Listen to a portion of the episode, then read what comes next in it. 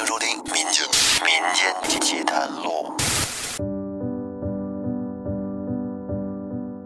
听众朋友，大家好，欢迎收听由喜马拉雅独家播出的《民间奇谈录》，我是老岳。这一期呢，咱们说一个社会人的故事啊，江哥。哎，这江哥不是摩托车那江哥啊，正经的人姓江啊，五十多岁一老大哥。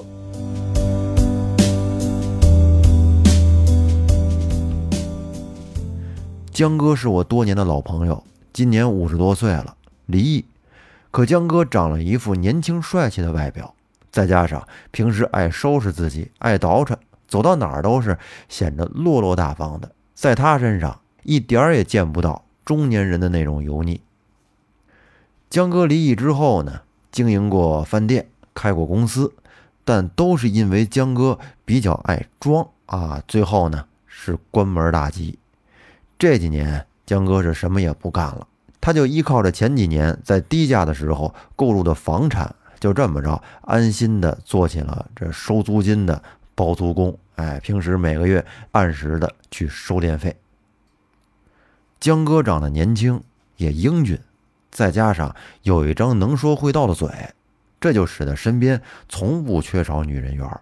在这方面呢，江哥一直都是以我们仰慕的形象。出现在我们面前的，当然，江哥兜里的银子也没少糟蹋，就是因为他爱装，尤其是在女人面前。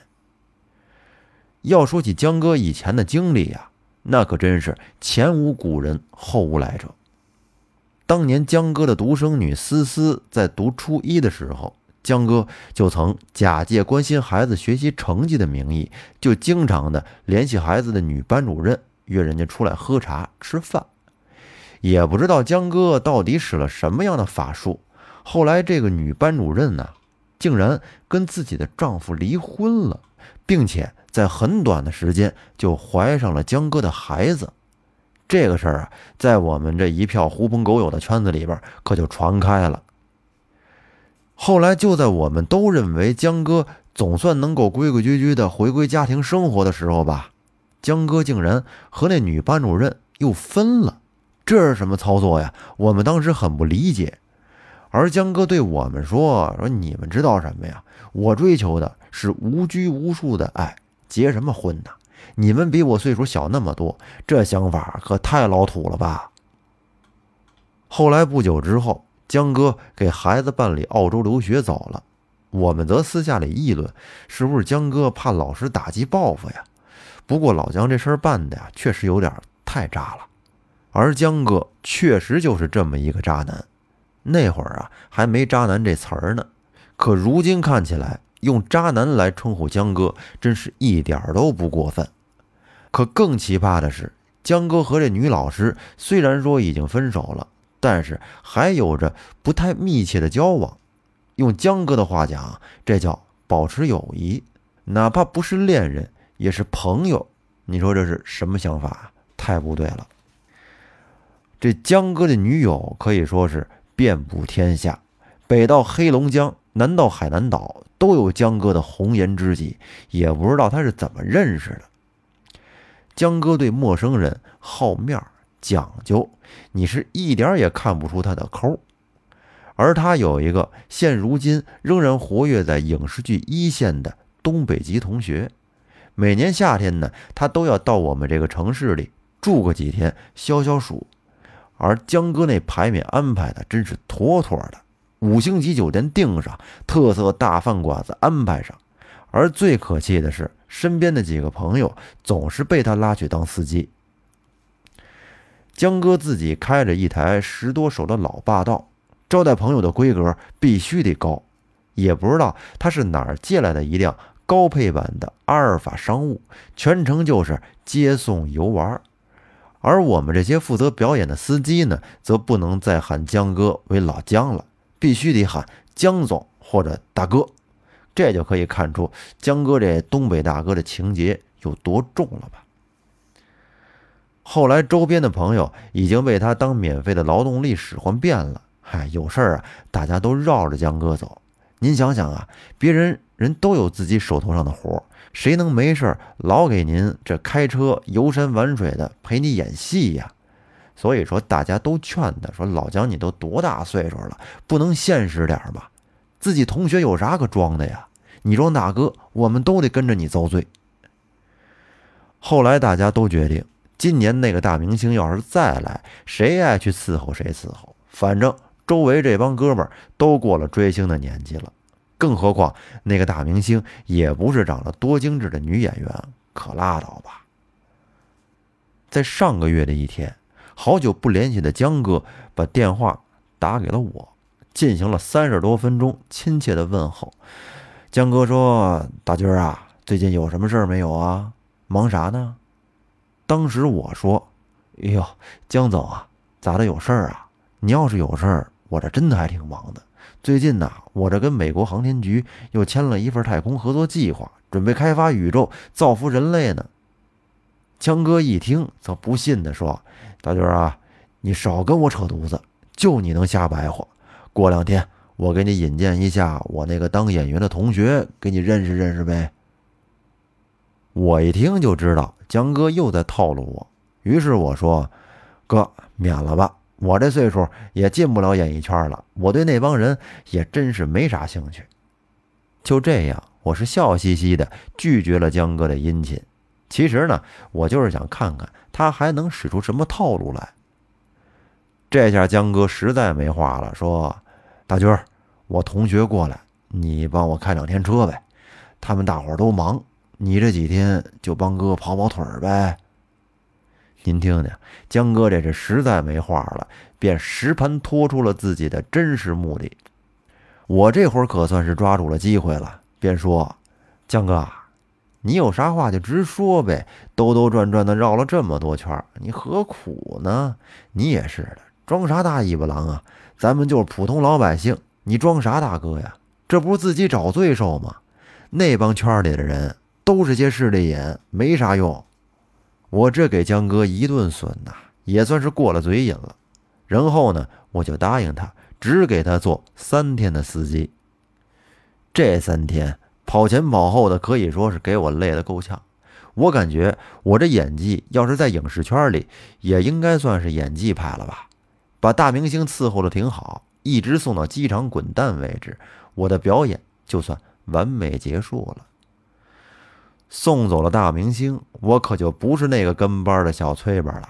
我把车扔给老姜，自己翘着二郎腿儿，点燃一支烟，坐在阿尔法的后排座椅上，让江哥赶在四点之前送我去学校接孩子放学。这回可轮到江哥给我服务了。我是直到他稳稳当当的把车停在学校的门口，然后呢，我挥了挥手说：“行了。”小江，你可以回家去了。哎，我就发现了，装这玩意儿原来也挺过瘾的。我像大爷似的坐了这一路，的确觉得有别人伺候的感觉，还真挺好。而江哥则笑着对我说：“哎呦，我必须得服务到位，送老板和公子到家才行啊！”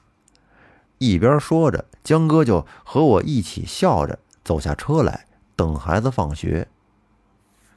有放学接送孩子经历的家长可能会知道，每到放学时间，学校门口都会聚集着很多家长，大家百无聊赖，有的相互聊天，或者有的自己跟那玩手机，等着孩子放学的铃声响。而我和江哥则每人点燃了一支烟，八卦起了那个大明星的故事。就在我俩白活的热火朝天的时候，我发现一个女人。从我身边擦肩而过，可能是那个女人觉得挂到我了，便回过头来，很有礼貌的朝我一笑，并且点了点头。这个女人呐，我是每天接送孩子的时候都能看得见，我总以为她是学校哪位孩子的家长，可是这么久了，我却从来都没见过她领着孩子放学或者送孩子上学。我也很奇怪，也有可能他是老师吧。而江哥则是个见到漂亮女人都挪不动道的人。他问我说：“你认识他吗？”我说：“他可能是哪个学生的家长吧，要么就是学校老师，谁知道干什么呢？”我是一副无所谓的样子跟江哥说着。然后没过多一会儿，学校放学了，江哥开着车带着我和孩子找了一家大饭馆饱餐了一顿，算是答谢我这三天的工作吧。第二天一早，我准备送孩子上学，刚出到小区大门口，就看见江哥那台借来的阿尔法停在路边然后我便过去敲了敲窗户，说：“哎，江哥。”你这一大早跑这儿干什么呀？江哥说：“哦，没事儿没事儿，我这早晨起得早，闲溜呢，这不绕着绕着就绕到你这儿来了。那走吧，咱们一块儿送孩子去吧。”当时我也没多想，那要走就走吧，这还有免费的车坐。还真没想到江老板能够主动来给我服务。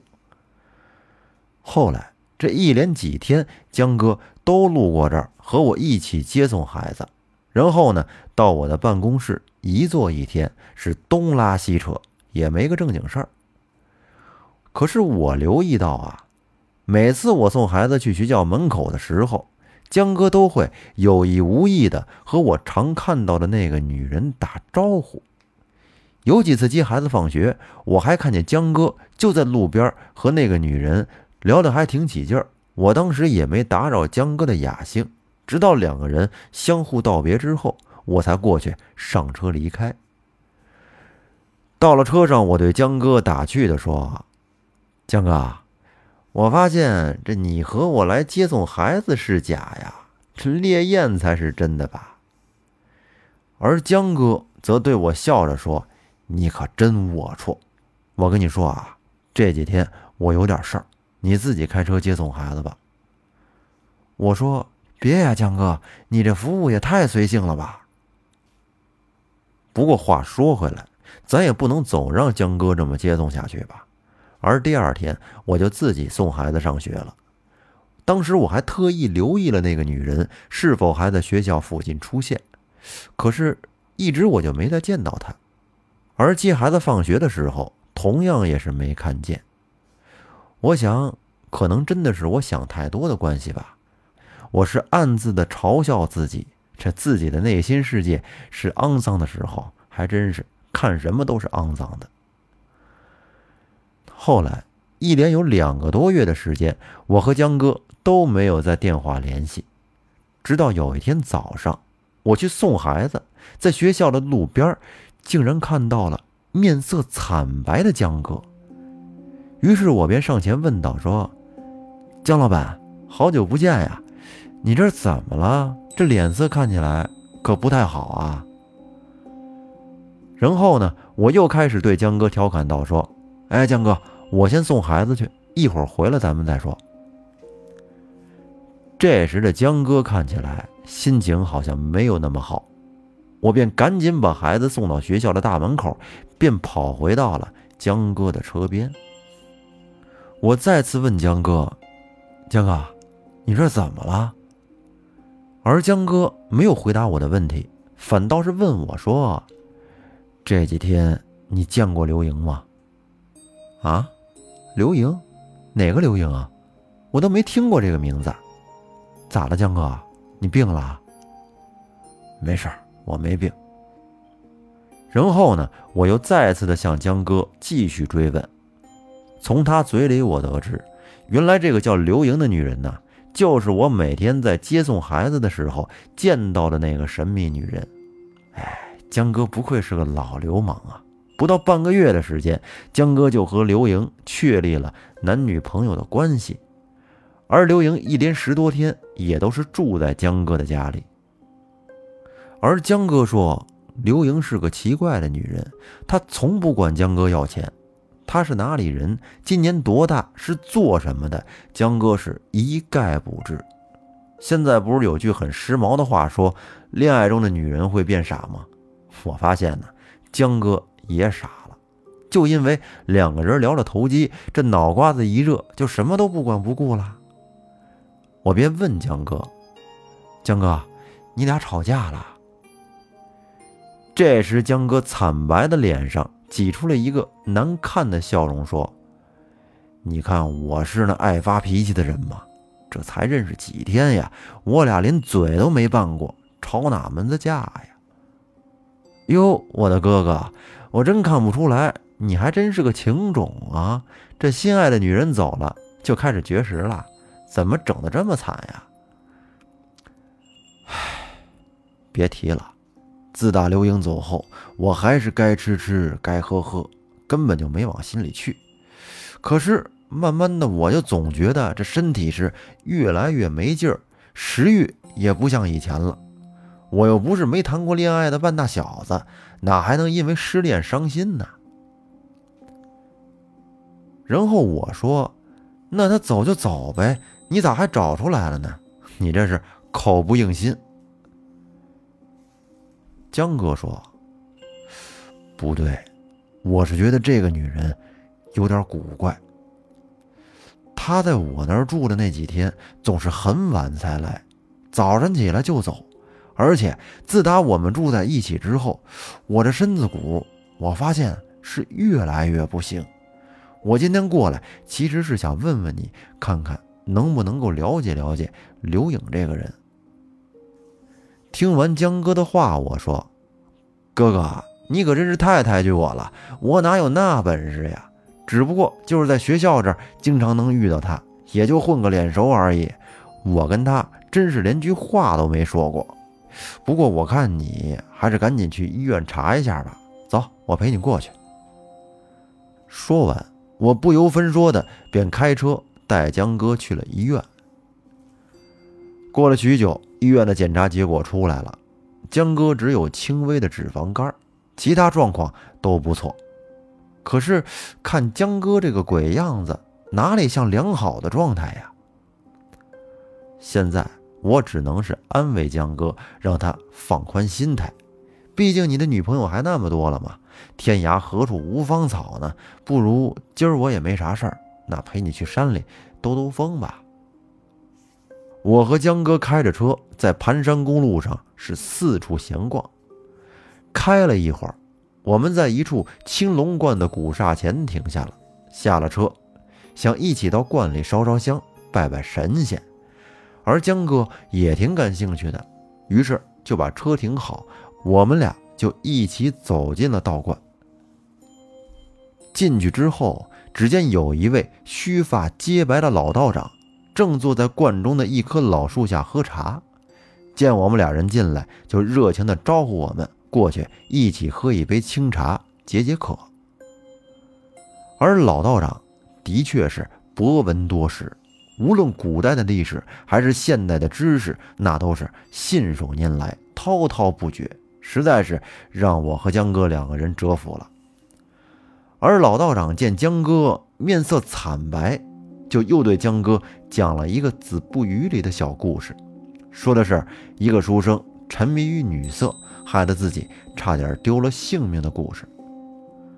而临走之前呢，老道长拿给了江哥一个护身符。要江哥带在贴身的衣物之上，不可随便乱丢。几日之后，你的病就可以痊愈了。不过切记啊，不可以再沉迷于女色之中了。再后来，可能是江哥真的相信了道长的话吧，江哥的身体恢复得很快，又和从前一样，这面色红润了。只不过他是再也没有去找过。那个叫刘莹的女人，而我呢，在接送孩子的时候，也确实没有再见过那个女人。那她又是谁呢？好，今天的这个故事就给大家分享完了。最后呢，感谢人墨雨读的供稿，咱们下期再见，拜拜。